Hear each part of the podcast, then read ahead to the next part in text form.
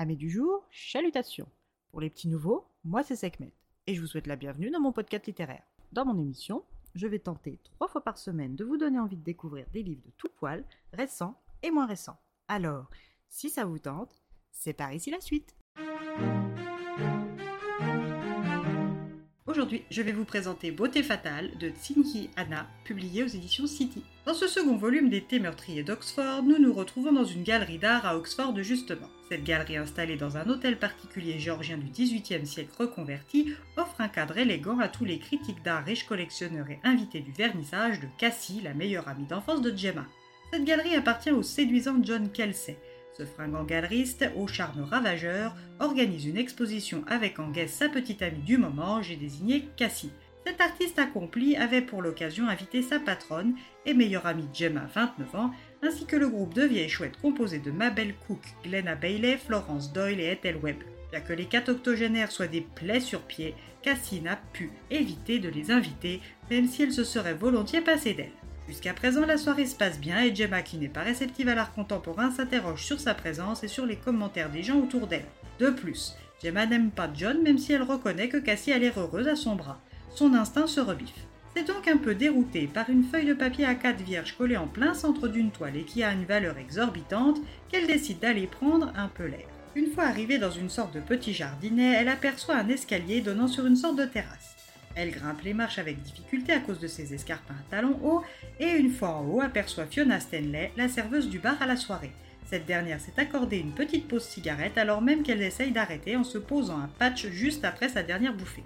Gemma entame le chemin en sens inverse quand elle surprend une conversation chuchotée entre un homme et une femme.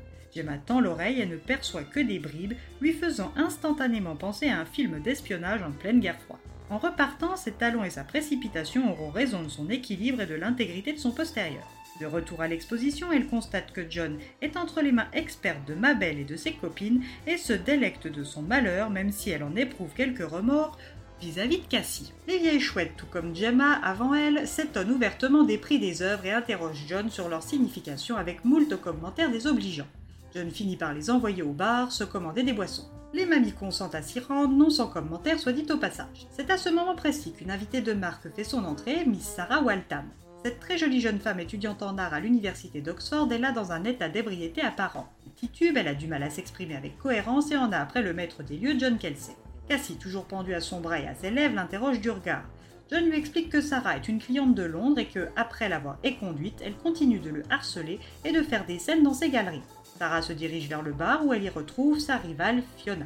Les deux femmes se lancent des pics devant les yeux et les oreilles grandes ouvertes du club des vieilles chouettes. Fiona, sur ordre de John, prépare un thé à Sarah. Mais à peine le temps pour cette dernière de se lever avec sa tasse qu'elle commence à avoir une convulsion avant de s'effondrer au sol et de s'éteindre dans les bras de convives réactifs. Les secours arrivent et constatent le décès, puis la police est appelée. L'inspecteur Delvin O'Connor, grand brun aux yeux bleus, accessoirement ex de Gemma avant l'Australie, arrive sur les lieux prie les invités en fonction de leur implication avec la victime et commence les interrogatoires par John. Cassie est sur la défensive et accuse la police de partialité d'entrée de jeu. Gemma tente de la calmer et de la soutenir, même si au fond d'elle, elle soupçonne John de ne pas dire la vérité sur Sarah. Une fois John interrogé, c'est au tour de son assistante Danny, puis Gemma, quand Mabel l'interpelle, lui affirmant savoir que Sarah a été empoisonnée et par qui. Mais tout ceci n'est autre que de la spéculation, et la cause du décès toujours inconnue. Lorsque Gemma rentre chez ses parents, elle voit sa mère soutenir une femme qu'elle ne connaît pas et qui est avec un agent de police. Sa mère lui apprend qu'il s'agit de la belle-mère de Sarah et épouse de M. Waltham, leur voisin.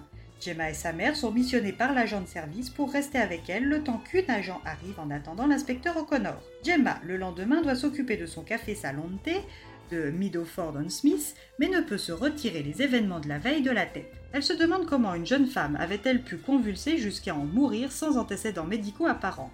Elle soupçonne toujours John de mentir à sa meilleure amie sur sa relation avec Sarah. Mais est-ce juste la version qu'elle a pour lui ou son instinct qui parle? Comment protéger Cassie si son nouveau petit ami a empoisonné cette femme? D'après Mabel, Fiona et la victime se connaissaient mais ne s'entendaient pas, alors Fiona aurait-elle pu empoisonner son thé? Et pour quel motif? Sarah était une riche héritière hautaine, snob et impitoyable avec tous ceux qu'elle considérait comme ses inférieurs. Aurait-elle snobé la mauvaise personne? Gemma, Mabel et son groupe accompagnés du charmant Delvin vont devoir approfondir certaines recherches. Serez-vous prêt à leur prêter main forte et à en déduire qui a tué Sarah Weltham et surtout pourquoi?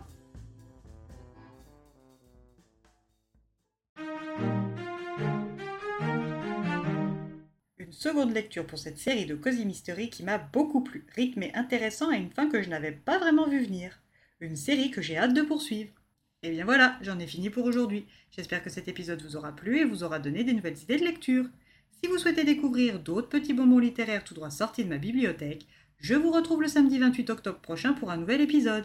Et si d'ici là je vous manque de trop, on se retrouve sur mon compte Instagram, les lectures de Sekhmet. Sur ce, chalut les amis et à la prochaine.